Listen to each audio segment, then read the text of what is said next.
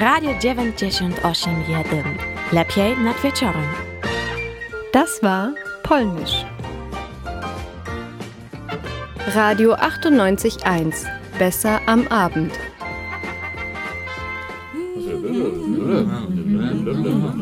Vera am Abend. Vera am Abend. Vera am Abend. Vera am Abend. Vera am Abend. Vera am Abend. Vera am Abend. Vera am Abend. Vera am Abend. Vera am Abend. Vera am Abend. Vera am Abend.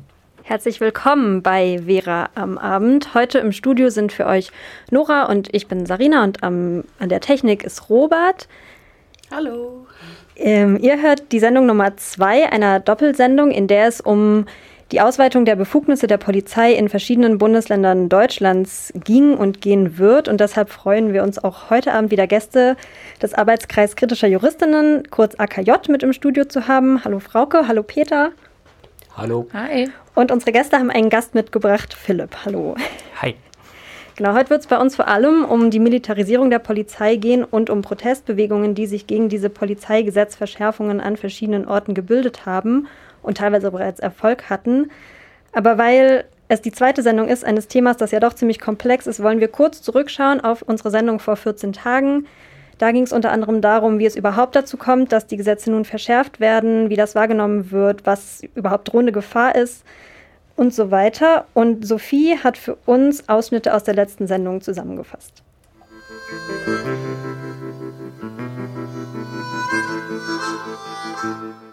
Für Anna Lutschak ist klar, dass die Ursache für die derzeitigen Änderungen nicht daher kommen, weil gerade etwas Besonderes passiert ist, sondern dass die Polizei es einfach praktisch findet, mehr Befugnisse zu haben und sie dafür auch Gehör in der Politik findet. Im Vortrag hat sie erläutert, dass es einem großen Teil der Bevölkerung bei den Gesetzesänderungen vor allem um die sogenannten Islamisten geht. Viele sehen gar nicht, dass die Gesetzesänderungen jeden betreffen könnten und es geht ihnen nur darum, dass sie geschützt werden wollen. Ähm,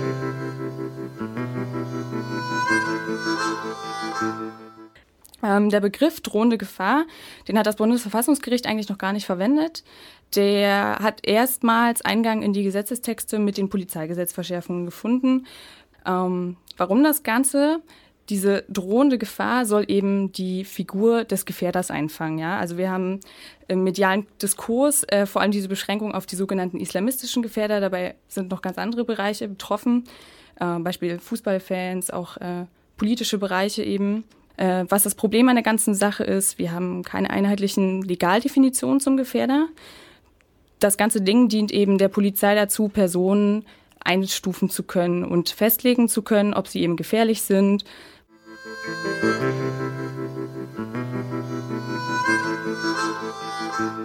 Die Polizeigesetze, die sind zur vorbeugenden Bekämpfung von Straftaten da. Also ganz viele Sachen, die schon lange angewendet, wer angewendet werden, wo die Polizei zum Einsatz kommt, dient der Strafverfolgung. Also da will man eine bestimmte Straftat aufklären und da geht es dann dazu, naja, dass man potenziell Leute finden mhm. soll. Und man findet eine Spur, hebt eine vermeintlich islamistische Terrorzelle aus und da werden DNA-Spuren gefunden und dann wird geguckt, naja, woher kommen denn die Leute? Kommen die vielleicht eher aus Europa oder vielleicht eher aus Afrika?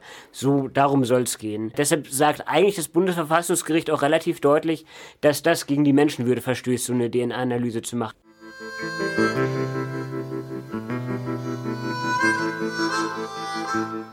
Ja, der Staatstrojaner ist, also der, äh, der Mecklenburg-Vorpommersche Innenminister hat gesagt, das ist die Antwort der Polizei im digitalen Zeitalter. Es geht darum, dass Gespräche abgehört werden oder Kommunikation überwacht werden soll, so heißt es grob.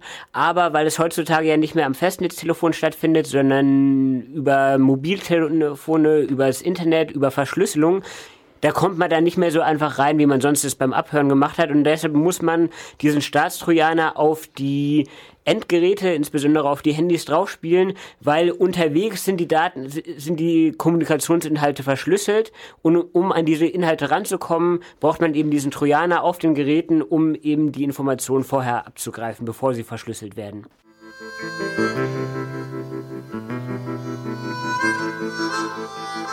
Warum Präventivhaft? Ja, man sagt, okay, Präventivhaft eben für terroristische Gefährder als Mittel zur Sicherung der Freiheit. So, aber letztendlich soll es eben darum gehen, der Polizei mehr Luft zu verschaffen, damit sie Beweise sammeln kann. Aber es ist schon ziemlich bedenklich, dass der sogenannte Gefährder erstmal in Haft genommen werden muss, eben um so, äh, für eine so lange Zeit, um dann erst Ermittlungen anzufangen.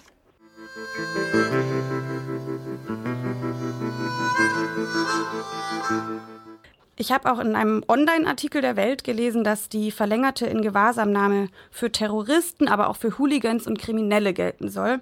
Und ich ordne dich da halt jetzt in keine dieser Kategorien ein. Und ähm, ja, was denkst du, warum du und andere Umweltaktivistinnen trotzdem davon betroffen sind? Äh, ja, genau, das spricht genau den Punkt an. Das Gesetz äh, sollte der Terrorabwehr dienen und letzten Endes zeigt sich direkt, ähm, es greift soziale Bewegungen an. Also gerade die Klimagerechtigkeitsbewegung wächst immer stärker. Ähm, immer mehr Leuten wird bewusst, dass die soziale und ökologische Ungerechtigkeit groß ist und von staatlicher Seite wird anstatt Lösungen zu finden, letzten Endes mit Repressionen äh, reagiert, um eine kritische Zivilgesellschaft klein zu halten, um vielleicht auch dann das Problem damit klein zu halten, mhm. was es einfach nicht ist.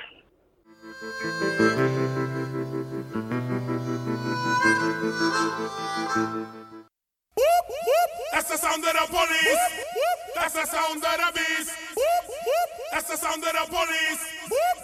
That's the sound of the beast.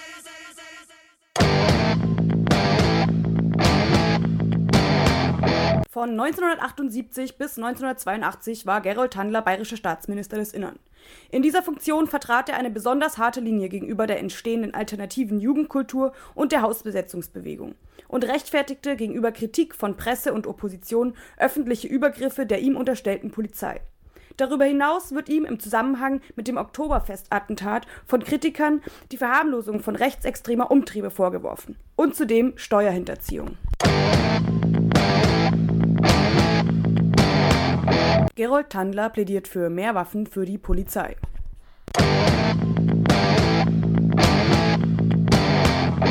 Szenerien verschiedener Demonstrationen von 1981. Hilflose Polizistinnen und Polizisten versuchen gegen sogenannte Friedensaposteln, Freiheitsfanatikern, Propagandistinnen pazifistischen Gedankenguts, Bergpredigerinnen, Gesinnungsethikerinnen und reformsüchtigen Kritikern unserer Wirtschaftsordnung vorzugehen.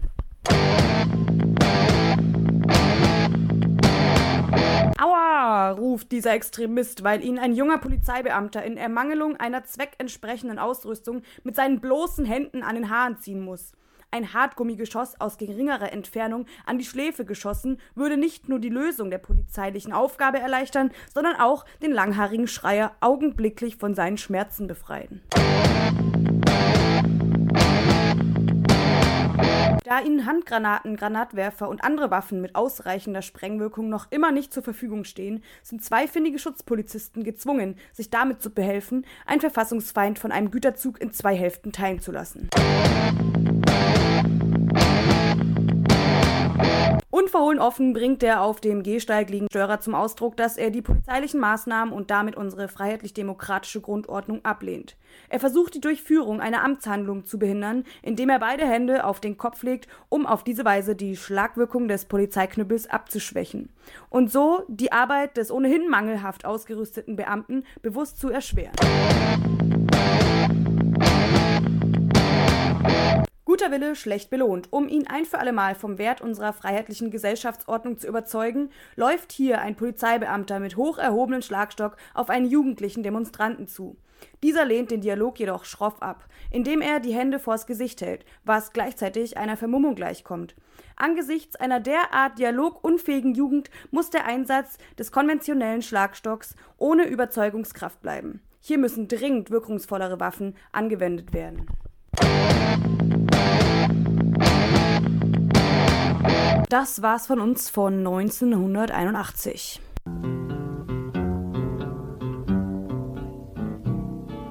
I don't want to set the world on fire.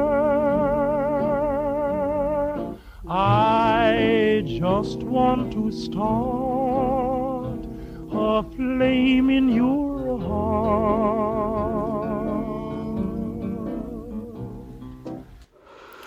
Ja, diese makaber dargestellten Szenen zwischen Polizei und Demonstrierenden, die wir gerade gehört haben, stammen aus dem sogenannten endgültigen Satiremagazin Titanic, und zwar aus einer Ausgabe von 1981.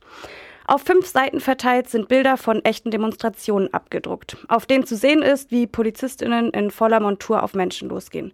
Haare ziehend, Schmerzgriff anwendend mit gehobenen Schlagstöcken. Hier klar im Vorteil ist, hat Nikolaus Jungwirth, der Autor der Texte zu den Bildern, treffend dargestellt. Das Magazin Titanic besteht seit 1979 und sollte urspr ursprünglich Die Sonne heißen, da der Name satirische Rubrikentitel wie Sonne Scheiße ermöglicht hätte. Und der Vollständigkeit halber sagen wir auch noch kurz, welches Lied wir davor gehört haben. Das war KRS-One mit Whoop Whoop, Sound of the Police, ein Hip-Hop-Klassiker aus dem Jahr 1993. In dem Lied wird die oftmals rassistische Polizeigewalt und damit einhergehende systematische Unterdrückung in den USA kritisiert. Und die für mich eindrücklichste Zeile, die leider auch gut zum Thema dieser Sendung passt, ist The officer has the right to arrest and if you fight back, they put a hole in your chest. Also der Polizist hat das Recht, dich zu verhaften und wehrst du dich, dann schießt er dir ein Loch in die Brust. Ja, und eine andere passende Zeile diesmal aus dem Beitrag aus der Titanic war, dass in Bayern ja leider Handgranaten fehlen. Ähm, das leitet uns über zu unserem nächsten Abschnitt, zu einem Interview und genauer gesagt zum Thema Mil Militarisierung der Polizei. Wir freuen uns sehr, dass Philipp Grünke bei uns im Studio ist. Er ist wissenschaftlicher Mitarbeiter an der Uni Greifswald am Lehrstuhl für öffentliches Recht, Europarecht und Rechtsvergleichung und promoviert eben genau zu diesem Thema zur Militarisierung der Polizei. Und er ist eben nicht nur ein Jurist, der sich schöne Sachen ausdenkt, sondern er hat auch Erfahrung und hat nämlich eine Offiziersausbildung bei der Bundeswehr abgeschlossen. Kann uns deshalb hoffentlich Auskunft geben oder sehr sicher Auskunft geben zu diesem Thema. Ähm, ja, wir haben gesagt, wir sprechen jetzt über Militarisierung der Polizei. Da denkt man als erstes an Waffen. Und in Deutschland denkt man ja, naja, okay, klar, Polizeikräfte haben Schusswaffen, haben eine Dienstpistole. In letzter Zeit wird es aber immer mehr, dass weitere Waffen ähm, einge eingesetzt oder zumindest verfügbar gemacht werden. Da geht es vor allem um Maschinenpistole, in einigen Bundesländern auch um Maschinengewehre. Ähm, es wird auch über Sturmgewehre gesprochen. Was ist daran aus deiner Sicht eigentlich problematisch? Ja, äh, mit Sturmgewehren, das, äh, die sind ja standardmäßig bei äh, der deutschen Bundeswehr, ähm, die, die stehen der Infanterie zur Verfügung. Das heißt letztendlich äh, findet Kriegsgerät äh, Einzug in die Waffenkammern der Polizei. Ähm, nun stellt man sich die Frage, warum ist das überhaupt ein Problem? Und äh, dazu muss man sich äh, ja, vor Augen führen, dass die grundsätzliche Aufgabe der Polizei und auch der Streitkräfte äh, sehr differenziert zu betrachten sind. Und aufgrund dieser differenzierten Aufgabenstellung müssen die auch verschieden ausgerüstet und äh, ausgestattet sein. So sind die Streitkräfte für die militärische Landesverteidigung zuständig. Ähm, das heißt, notfalls muss auch äh, ein, ja, ein militärischer Feind, ein, ein, ein anderes Land abgewehrt werden.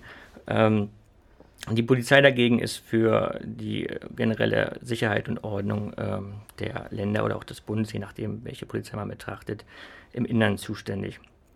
An diese beiden Zwecke, also Landesverteidigung und äh, ja, generelle Sicherstellung von Sicherheit und Ordnung, die ähm, haben auch äh, verschiedene Anforderungen.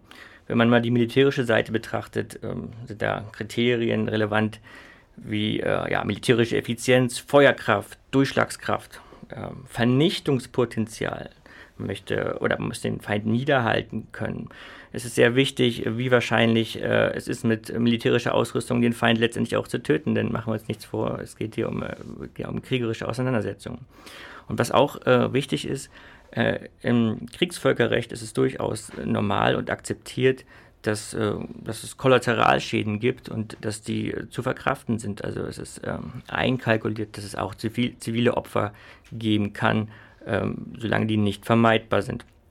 Betrachtet man nun die ähm, polizeilichen Anforderungen, da geht es darum, so schonend wie möglich einen Täter zu neutralisieren. Also wenn wir zum Beispiel einen Bankräuber haben, äh, der auf der Flucht ist, dann ähm, ist es Aufgabe der Polizei, diesen so schonend wie möglich zu neutralisieren.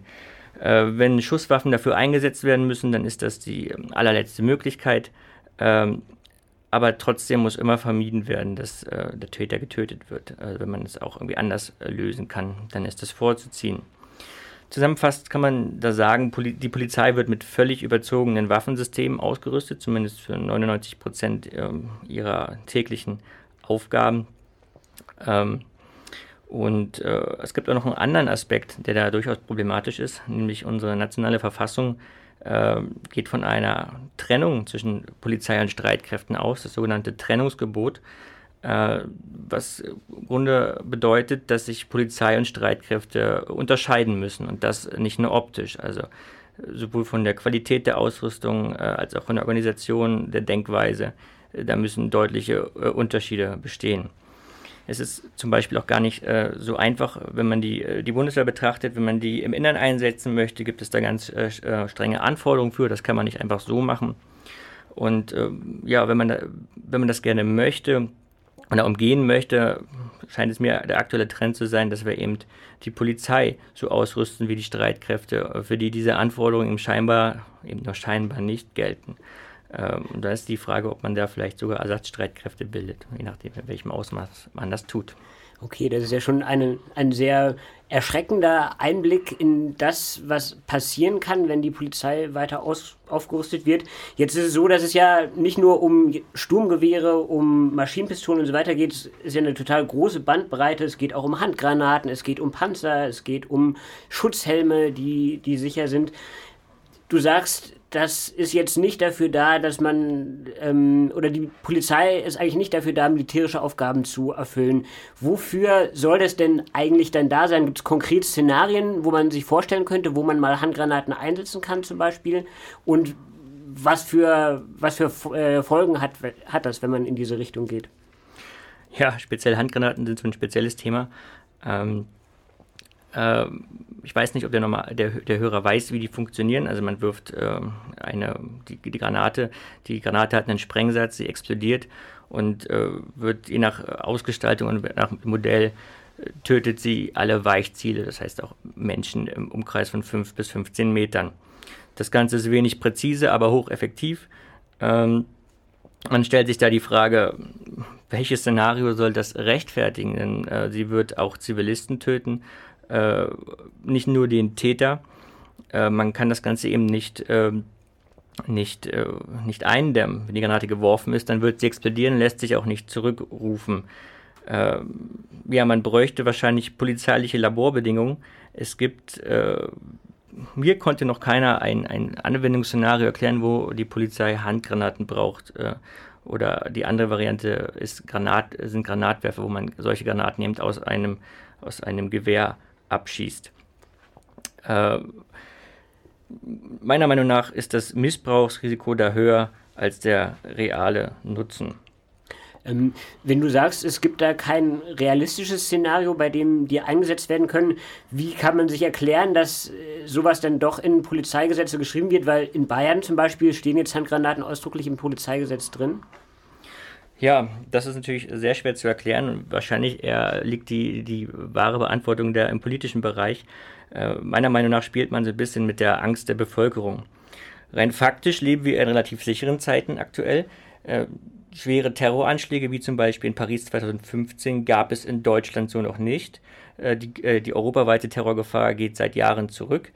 Ähm, trotzdem gehört die äh, Angst vor dem Terrorismus äh, oder die Angst davor, in einem Terroranschlag zu sterben, zu den größten Ängsten der Deutschen. Äh, tatsächlich ist das Risiko beim Autofahren zu sterben vielfach höher. Äh, es wird eine Drohkulisse aufgebaut nach dem Motto, ja, noch haben wir diese Bedrohungslage nicht, aber sehr bald und dann müssen wir gerüstet werden. Außerdem äh, existiert eine, ich würde sagen, massive Unkenntnis über Wehrtechnik. Die Leute, auch insbesondere Politiker, haben, gar, haben oft gar keinen Eindruck, keine Ahnung davon, was es bedeutet, ein Sturmgewehr abzuschießen oder eine Handgranate zu werfen, welche, welche Wirkung damit verbunden ist. Ähm, und weil die das eben nicht wissen, äh, tja, denkt man sich äh, solche Gesetze aus. Äh, ich bin auch bei meiner Recherche auf ähm, verschiedene Beiträge von Fachberatern gestoßen, die sehr nah an Rüstungskonzernen, äh, die, die sehr nah an Rüstungskonzernen standen und vielleicht lässt sich da auch ein bisschen was erklären. Ähm, okay, wir, wir, könnten, glaube ich, noch ewig über das Thema weiterreden. Ähm, ich befürchte, wir haben dazu jetzt heute nicht die Zeit. Ich kann dann insofern nur zum einen darauf verweisen, dass die Doktorarbeit von Philipp sicher irgendwann erhältlich sein wird, wo man das dann sehr ausführlich und sehr fundiert lesen kann. Und ansonsten gibt es noch andere Punkte, zum Beispiel in der Zeitschrift Bürgerrechte und Polizei, CILIP, gibt es ein Sonderheft aus 2018 zum Thema Militarisierung der Polizei. So viel dann vielleicht erstmal zu diesem Thema. Jo, und äh, diese Informationen müssen wir jetzt erstmal verdauen, würde ich sagen. Und dazu hören wir jetzt einen Song, obwohl der Inhalt des Lieds auch nicht unbedingt leicht zu verdauen ist, und zwar von Feine Sahne Fischfilet. Im Lied Wut und vor allem auch im dazugehörigen Musikvideo geht es um die Abschiebung eines Jugendlichen. Unter anderem, ähm, unter anderem mit dabei ein Polizist, der in seiner Doppelrolle vorgestellt wird. Einerseits als Beamter, der die Abschiebung vollzieht, Abschiebung vollzieht und andererseits als Familienvater, der einen Sohn im selben Alter hat. Kritisiert werden für mich die Absurdität zwischen der Privatperson und dem Polizisten. Passend zu unserer Sendung die Zeile Helme warten auf Kommando, Knüppel schlagen Köpfe ein, Wasser peitscht sie durch die Straßen, niemand muss Bulle sein.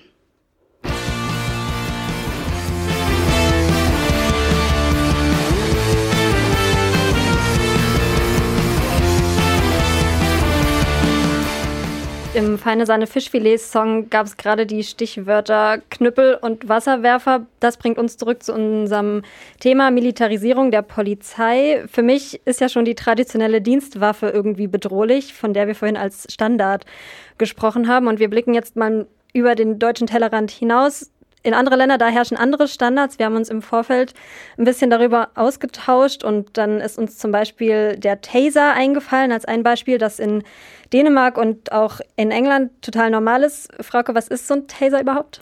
Ja, der Taser wird auch Distanz-Elektroimpulsgerät genannt und ist eigentlich dazu da, ähm, die betroffene Störerin oder den betroffenen Störer auf Distanz zu halten.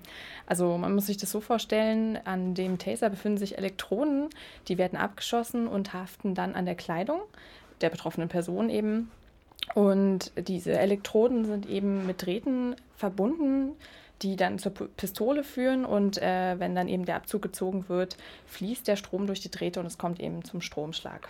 So richtig wie im schlechten Actionfilm. Warum ist das Ganze kritisch? Ja, also Befürworter und Befürworterinnen sagen eben, das wäre ein Mittel zur Deeskalation, das quasi milder als die Schusswaffe ist. Ähm, dagegen muss man aber natürlich sagen, also von der Deeskalation kann eher weniger die Rede sein. Die potenzielle Störerin oder der potenzielle Störer wird eben sofort handlungsunfähig gemacht, wenn äh, der Taser gegen ihn eingesetzt wird. Und deeskalier deeskal deeskalierende Strategien, äh, wie zum Beispiel das Reden der Beamtinnen mit den Störerinnen oder äh, das Beruhigen oder das Entspannen der Lage, die fallen halt eher raus und werden ja gar nicht mehr angewandt. Äh, dadurch sinkt natürlich auch die Hemmschwelle zur Anwendung des Tasers, weil oft die Polizei natürlich in Situationen ist, äh, die ziemlich angespannt sind und da natürlich der Rückgriff auf so ein Gerät viel leichter ist. Ähm, genau. Problematisch ist das Ganze auch in Bezug auf die Gesundheit.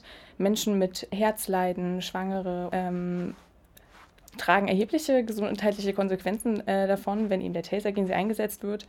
Und ob jemand früh schwanger ist oder Herzleiden hat, lässt sich eben äußerlich gar nicht äh, sagen. Genau.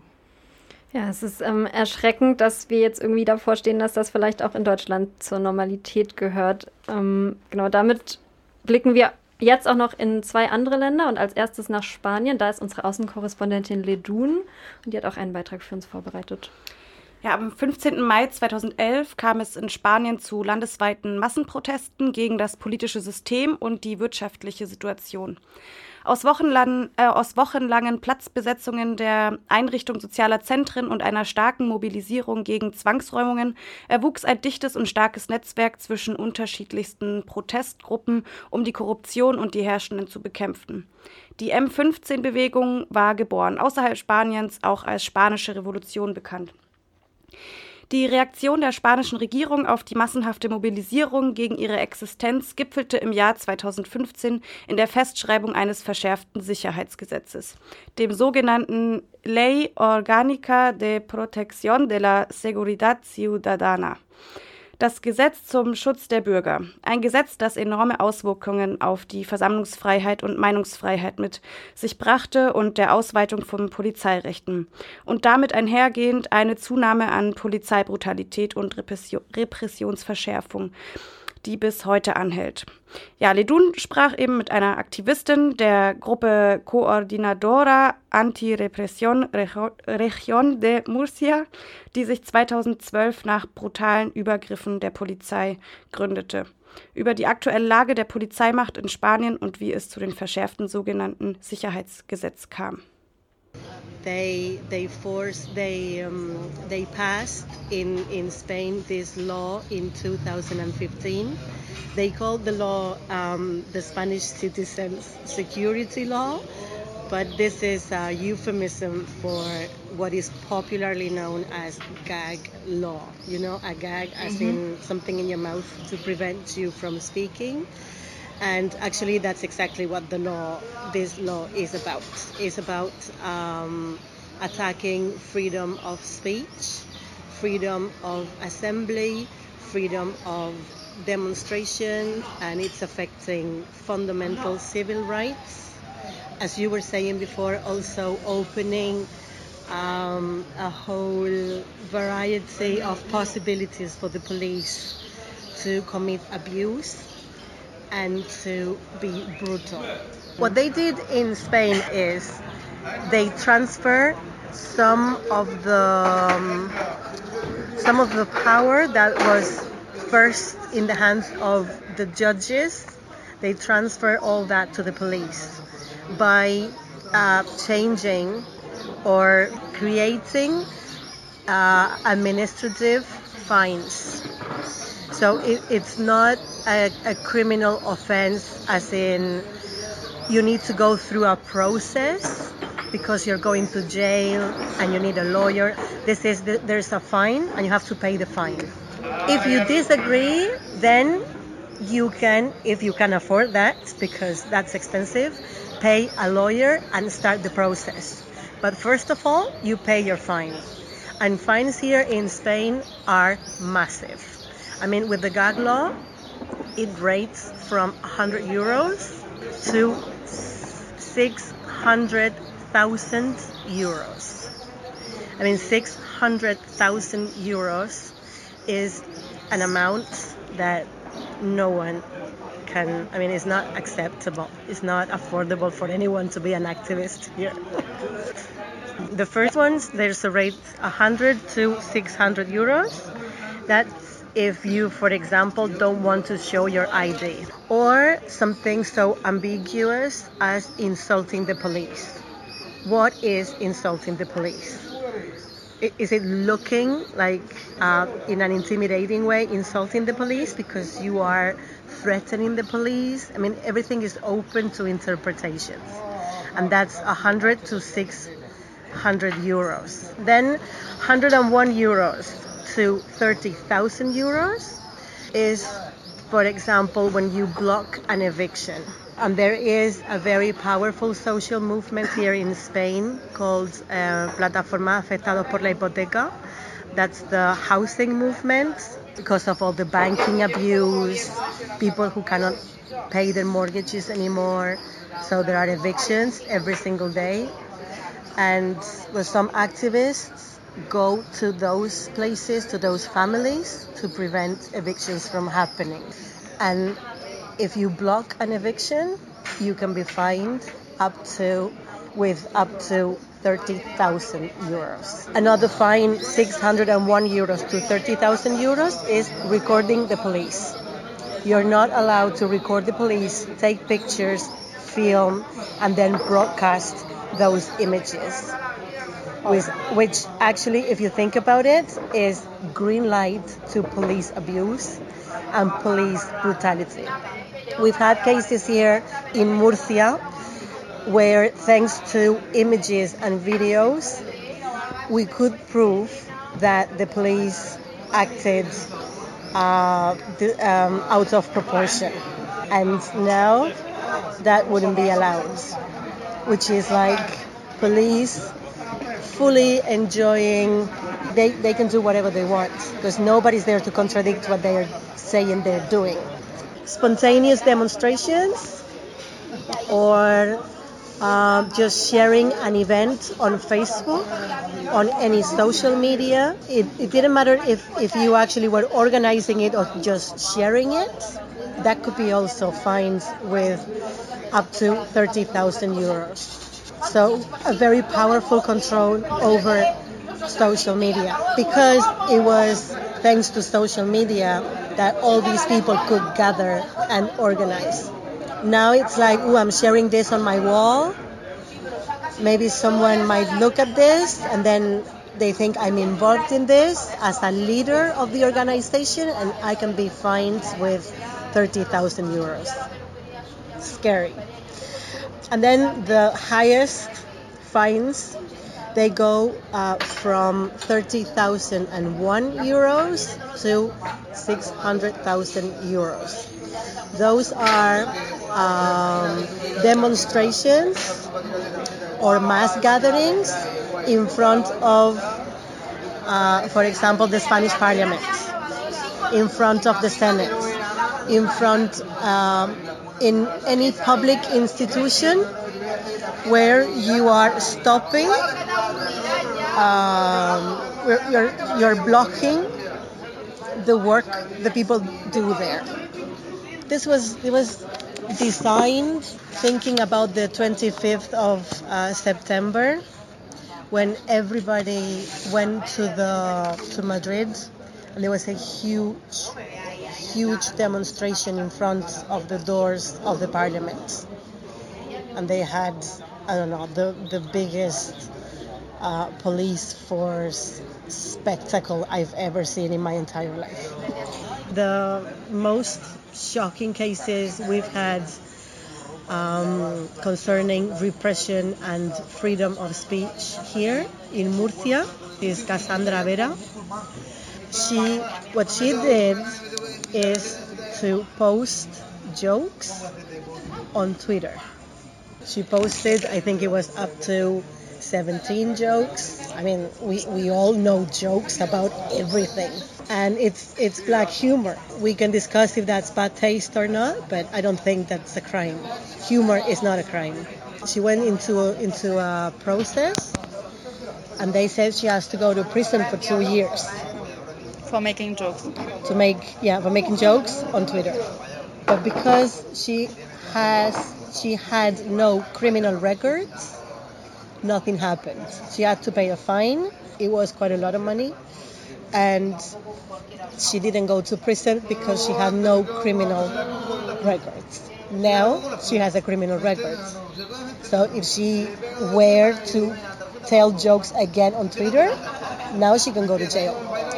So in the end, everyone, I mean, even the opposition, so the parties in the opposition, even though they, they view the gag law as something um, more likely to happen in a, I don't know, totalitarian state or in a dictatorship, and everybody was like, oh, this is not possible, Franco is back.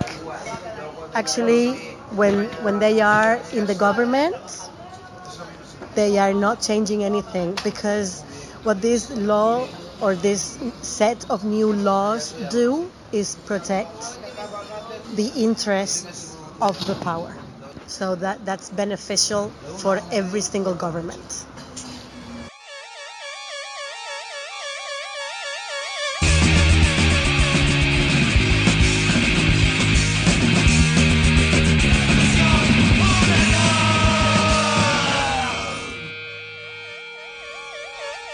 Passend zum Beitrag aus Spanien von Ledun haben wir ein spanisches Lied gehört, Mucha Policía Poca Diversión von der Band Escorbuto, eine Punkband aus Santurci aus der baskischen autonomen Gemeinschaft Spaniens, gegründet 1980 und damals war die Band eine der einflussreichsten Bands für Punkrock aus Spanien und Lateinamerika. Mucho Policía Poca Diversión heißt übersetzt mehr Polizei, wenig Spaß und der Sänger der Band stellt die Frage, wer hat das Geld, wer hat die Macht, wer hat die Zukunft, wer trägt das Gesetz. Und von Spanien gehen wir nach Frankreich. Nora, du hast dich da nochmal umgeschaut, wie es aussieht. Genau, von mir gibt es jetzt noch eine kurze Zusammenfassung und ein ähm, kurzes Update über das verschärfte Demonstrationsgesetz in Frankreich. Im November und Dezember letzten Jahres gingen ja 150.000 bis 200.000 Menschen in Frankreich auf die Straße, um ihren Unmut gegenüber der französischen Regierung kundzutun. Im Januar und Februar sank die Zahl. 60.000 bis 80.000 Demonstrantinnen und Demonstranten sollen zugegen gewesen sein. Bekannt wurde die Bewegung unter dem Namen die Gelbwesten.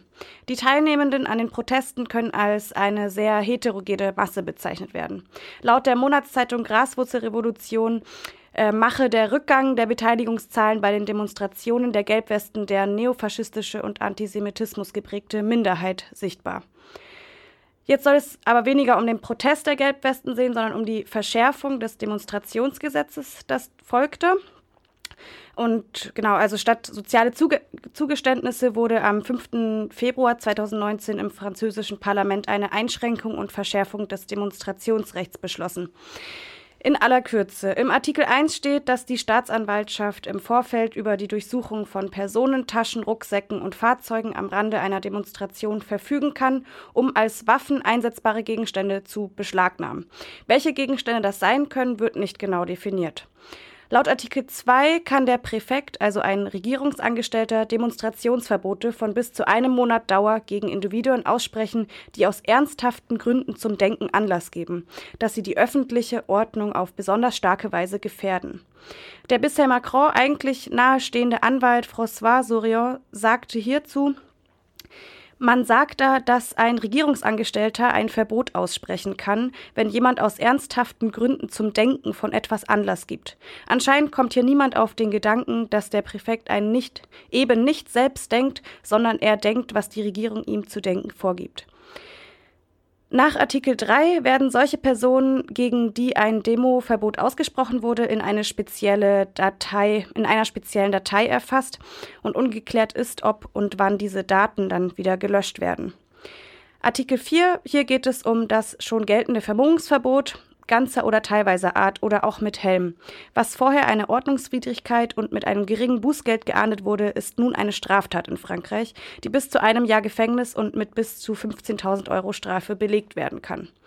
Und der fünfte Artikel führt das Prinzip des umfassenden Schadenersatzes für Sachbeschädigung ein.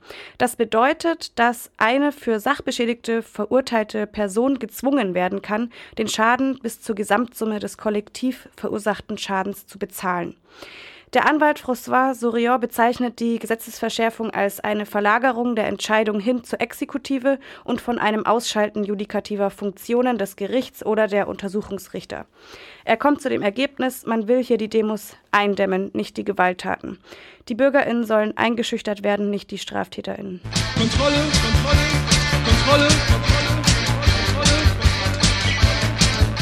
Kontrolle, Kontrolle. Kontrolle ist ein Lied von der Band Isolierband aus dem Jahr 1982 und nach all diesen Informationen und für mich zum Teil doch ziemlich schockierenden Einblicke in das große Thema Polizeigesetze haben wir jetzt zum Glück noch zehn Minuten Zeit für die gute Nachricht, denn es gibt Protest gegen all diese Verschärfungen, sogar ziemlich viel. Frauke, warum ist der Protest im Rahmen der neuen Polizeigesetze denn so wichtig? Ja, wir haben es hier mit einer Materie zu tun, die recht schwierig zu verstehen ist. Also wir haben lange Gesetzentwürfe und wenn man da mal kurz drüber liest, dann wird aus bestimmten Einzelbefugnissen gar nicht so schnell klar, welche Fragen da eigentlich äh, miteinander herschwingen und welche Probleme da eigentlich hinterstecken. Die Bündnisse und Protestbewegungen tragen eben die Kritik an die Gesetze ähm, im Detail in die Zivilgesellschaft. Äh, sie können eben aufzeigen, dass viel mehr Bereiche als der sogenannte internationale Terrorismus betroffen sind äh, denken wir mal beispielsweise an die Demonstrierenden oder an Fußballfans und, und, und.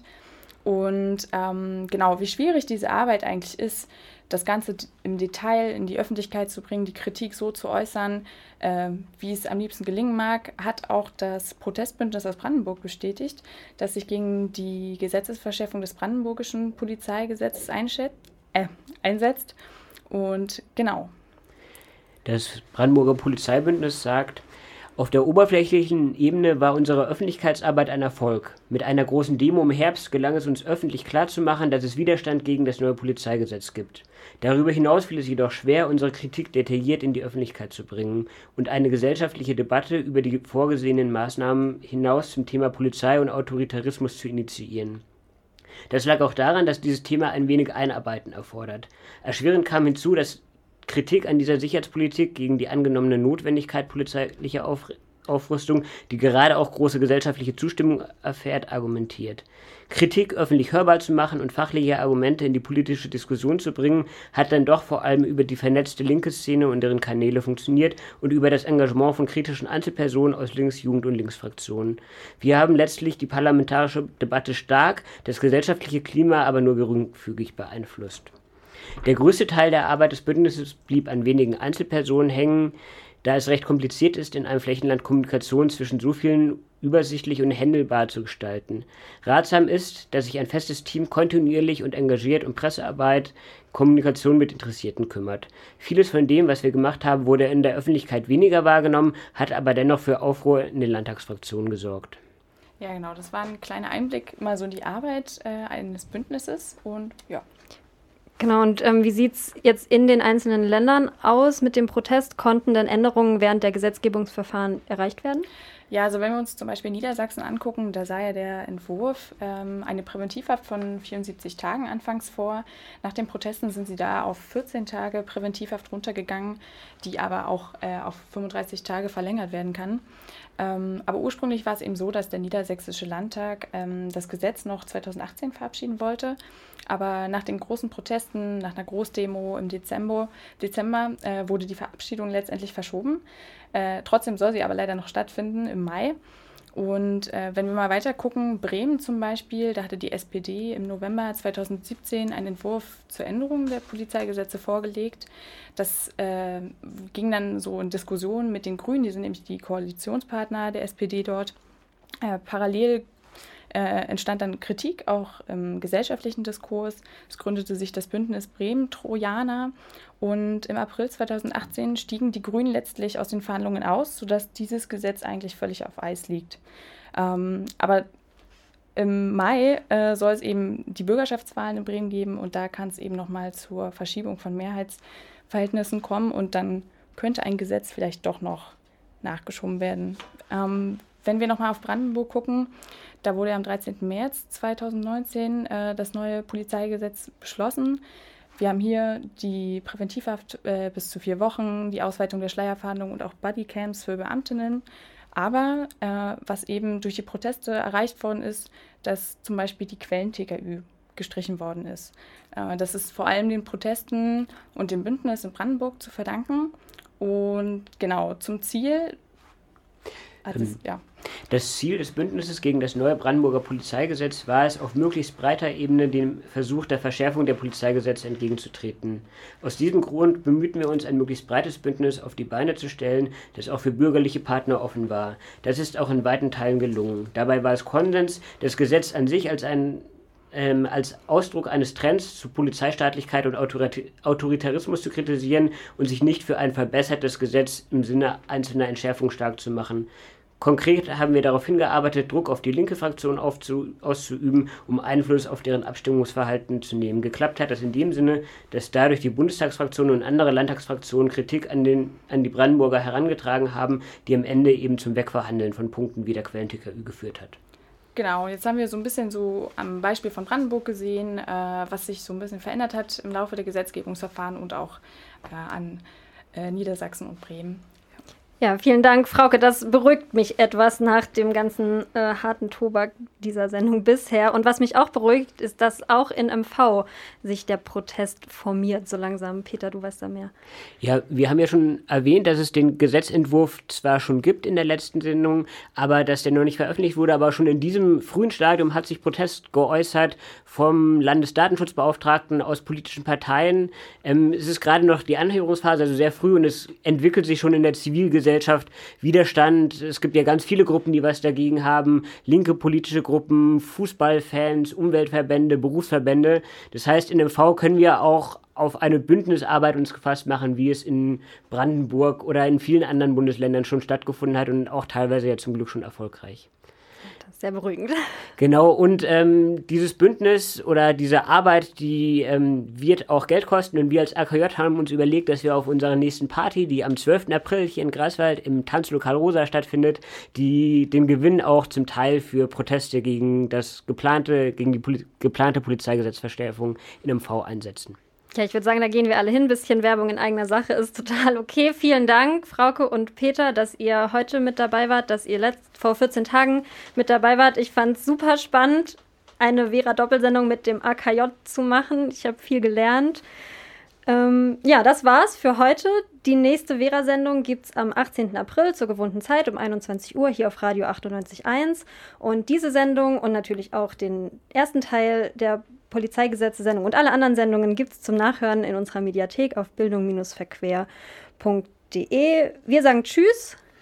Tschüss. Und ähm, hören noch ein letztes Lied, und zwar von Georg Kreisler, ein satirisches Lied. Georg Kreisler war Kabarettist und fordert mit einem Augenzwinkern, schützen wir die Polizei. Und vielleicht hat er damit auch recht, vielleicht müssen wir die Polizei vor ihren immer absurderen Gesetzen schützen.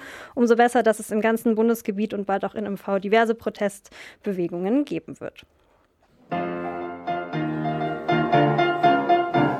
Haben den Tierschutzverein, wir haben den Kinderschutz, wir haben den Rentnerschutzverein und der ist gar nichts nutzt.